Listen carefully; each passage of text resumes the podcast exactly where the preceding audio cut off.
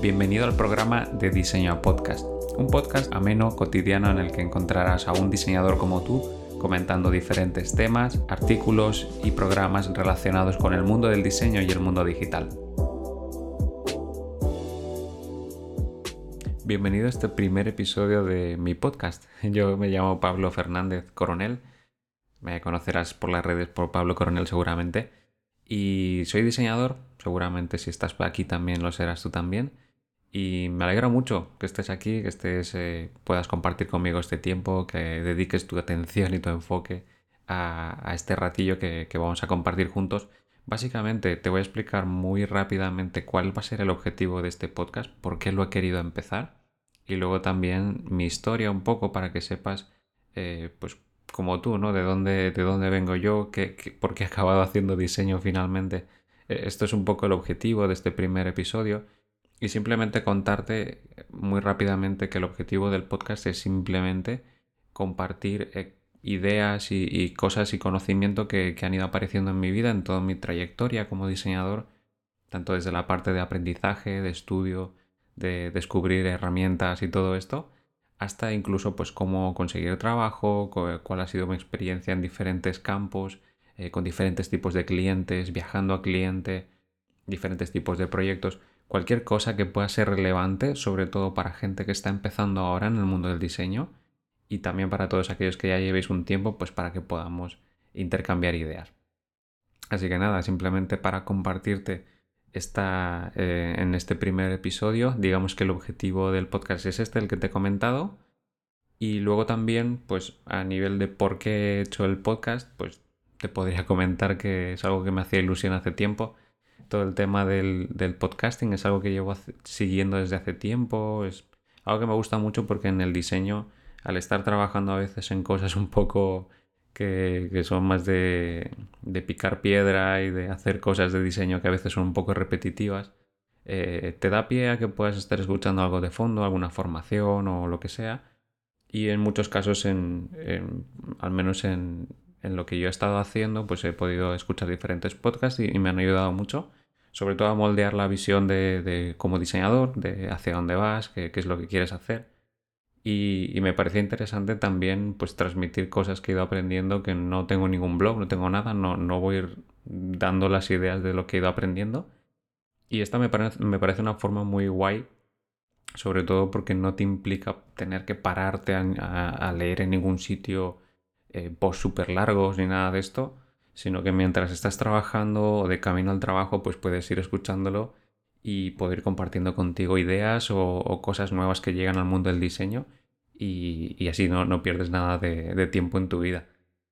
Y otro motivo es también porque al haber lanzado mi curso de Webflow, los que me sigáis en, en LinkedIn o en otras redes, habéis visto que en mi web he publicado un curso y este curso pues me ha hecho adquirir equipo para grabarme y todo esto y he dicho, ¿de qué otra forma le puedo sacar partido a esto? Eh, y que no haya sido un gasto solamente para el curso. Y nada, he pensado en, utilizarlo para el podcast y creo que, va a ser un, buen uso también. Y nada, lo primero que te voy a comentar eh, de, este primer capítulo es la historia de por qué estoy aquí y por eso lo he titulado ¿Por qué me hice diseñador? ¿no? Y para que lo sepas, yo soy argentino, por mucho que el acento no, no lo veas por ninguna parte. De hecho, soy de una provincia de Argentina que no, es muy conocida, es Santiago del Estero. Y cuando era muy pequeño, cuando tenía 10 años, yo nací allí y mi padre pues nos dijo a mi hermana y a mí que, nos íbamos a mudar a, España porque bueno, básicamente teníamos familia aquí. Y, bueno, fue un shock para mí, pero bueno, yo, yo recuerdo que ya desde pequeño, incluso en el, en el colegio y todo, ya tenía aspiraciones eh, creativas, ¿no? Y en estas aspiraciones yo recuerdo de incluso haber hecho un cómic a mano, eh, muy cutre, no, no, me acuerdo ni qué era, y que se lo intenté vender a mi profesora y recuerdo que costaba un peso con algo, que en su momento sería como un euro, ¿no? Y en, y en, ese, en ese proceso de, de aprender a, dibujar y hacer cosas así creativas, yo recuerdo también que me gustaba mucho todo el tema que tuviera que ver con ordenadores, eh, tocar el paint, hacer ahí dibujos sobre todo me gustaba mucho hacer una casita casi de nieve con esta herramienta, seguro os acordáis de, del Paint que era así como un spray que iba saliendo, pues con eso me hacía la nieve y me hacía todo. Era muy divertido y yo creo que ya tenía aspiraciones como esa parte creativa y gráfica y también ya notaba cierto interés en el tema de los videojuegos, que fue algo que me impulsó mucho a, explorar todo el tema del diseño y de hecho fue el paso previo. Yo recuerdo que quería hacer como videojuegos y probaba con Flash. Eh, no me funcionaba porque era muy complicado de hacer. Pero recuerdo que sí que lo estaba tocando, experimentando con él y todo. Me gustaba mucho, pero la parte de programación se me hacía muy compleja, ¿no? La cuestión es que ya cuando acabo en, España, eh, ya estoy estudiando en el instituto y todo, eh, había una cosa que era la orientación, ¿no? Que, es cuando tú querías saber qué querías hacer más adelante, ibas a un departamento y preguntabas qué, pues eso, qué opciones había, lo que sea. Y yo recuerdo que, que me preguntaron, bueno, ¿a ti qué te gustaría hacer? Y yo lo que le respondí es que quería hacer videojuegos.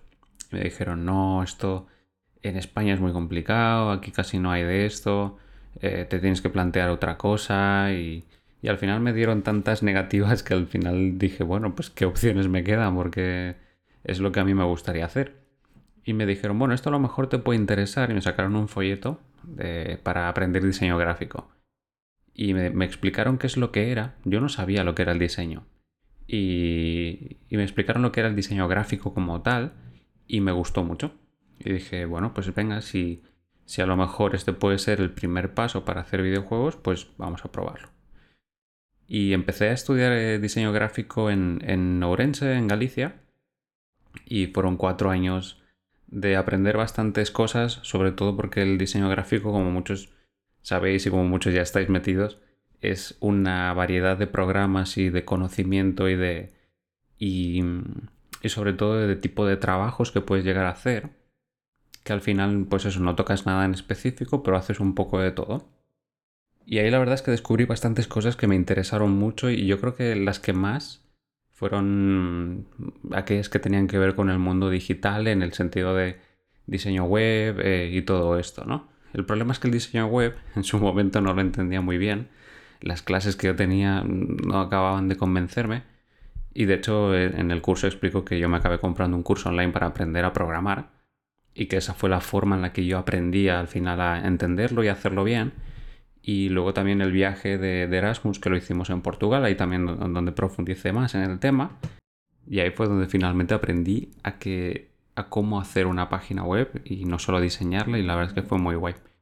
Eh, pasando un poco el tiempo a todo este proceso, hace unos casi cinco años atrás, eh, me mudo a Barcelona para trabajar en, freelance y con diferentes eh, eventos y cosas en las que estaba involucrado.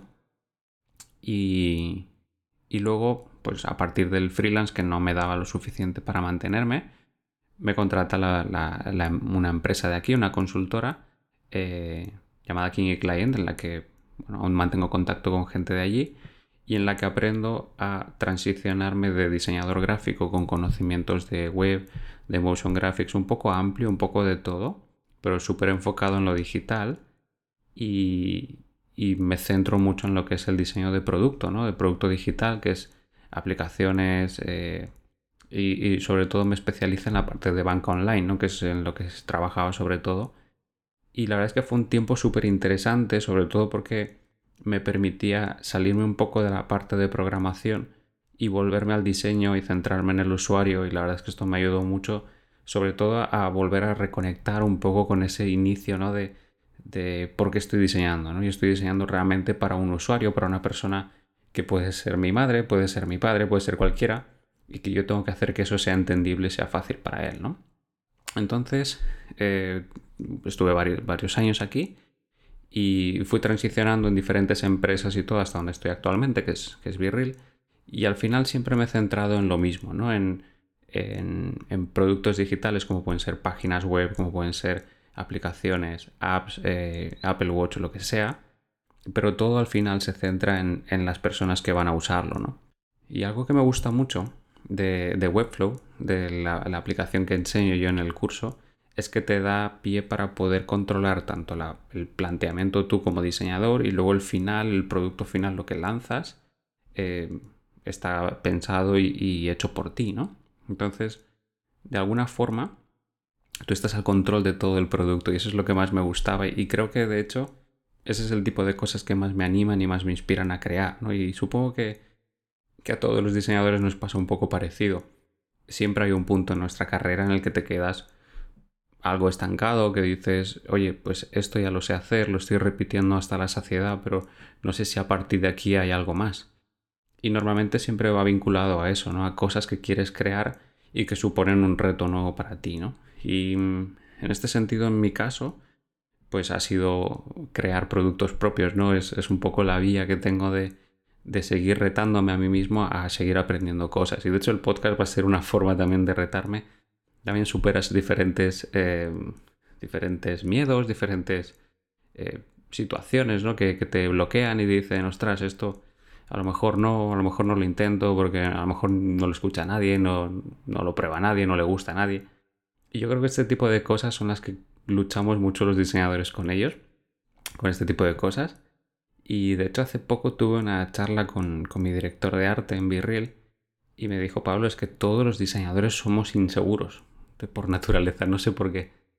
Y, y de hecho se nota mucho la evolución de cuando superas esa inseguridad y al final acabas haciendo cosas que llaman la atención. Eh, de, ese, de, ese, paso previo en el que intentas pasar desapercibido, estar sin sobresalir del resto y, este tipo de cosas y a los diseñadores nos cuesta mucho y es una tarea pendiente y quizás es la que es más interesante, ¿no? Y sobre todo tener en cuenta, al menos yo desde la perspectiva de mi historia, ¿no? Es tener en cuenta de no perder el foco en uno, en hacer cosas chulas, hacer cosas bien hechas, bonitas, em, que a la gente le guste usarlo, ¿no? Yo creo que ese siempre ha sido un poco el, el motivador detrás de cada proyecto que he hecho es eh, generar ese efecto wow en la gente, el motivarles, animarles a hacer cosas y sobre todo que sea una cosa que yo diga, Buah, está, está bien hecho, está chulo. No, no, es una cosa perfecta, pero está, está guay, ¿no? Me, gusta. Y con este podcast algo que me gustaría es compartirte un poco todo ese proceso, porque en mi caso han sido desde el salto de gráfico a digital o productos digitales o o similar han sido unos tres años. Tres años en los que he aprendido un montón, he probado un montón de herramientas que ojalá hubiera compartido en su momento con gente, hubiera sido muy guay. Y, como no lo he hecho, pues ahora, a partir de ahora, pues me gustaría pues, contarte todo el proceso que, que esté viviendo y sobre todo comentar cosas que puedan ser relevantes para, para ti, ¿no? Cosas que pueden ser interesantes que, que no hay otros diseñadores que estén comentando sobre ello. Así que en este sentido te animo a que me, escribas, me contactes, no tengas ningún tipo de problema. Yo voy a ir comentando cosas que he ido aprendiendo en este tiempo, cosas que van saliendo, cosas que pueden ser interesantes y que te pueden ayudar. Así que nos iremos viendo. La idea es que sea un podcast más bien corto, que no tenga, no sé, más de 30 minutos de duración como mucho el muy largo, el resto que sean capítulos muy cortitos, pero que sí que podamos encontrarnos eh, cada semana, cada dos semanas y, podamos tener pues un momento así de reflexionar un poco sobre el diseño, sobre qué estamos haciendo y por qué y sobre todo lo nuevo que se viene porque lo más bonito quizá de la profesión es que es una profesión en cambio. Constantemente tenemos que estar revisándonos, actualizándonos y eso yo creo es lo más chulo. Y nada, así que hasta aquí el primer episodio. Espero que, te haya gustado, que, hayamos podido conectar de alguna forma a pesar de la distancia. Te mando un saludo y nos vemos ya en, la siguiente. Te doy muchas gracias por haber escuchado este episodio. Te recuerdo que si quieres más información sobre mí o sobre el curso de Webflow, tienes disponible mi página web en coronel.design.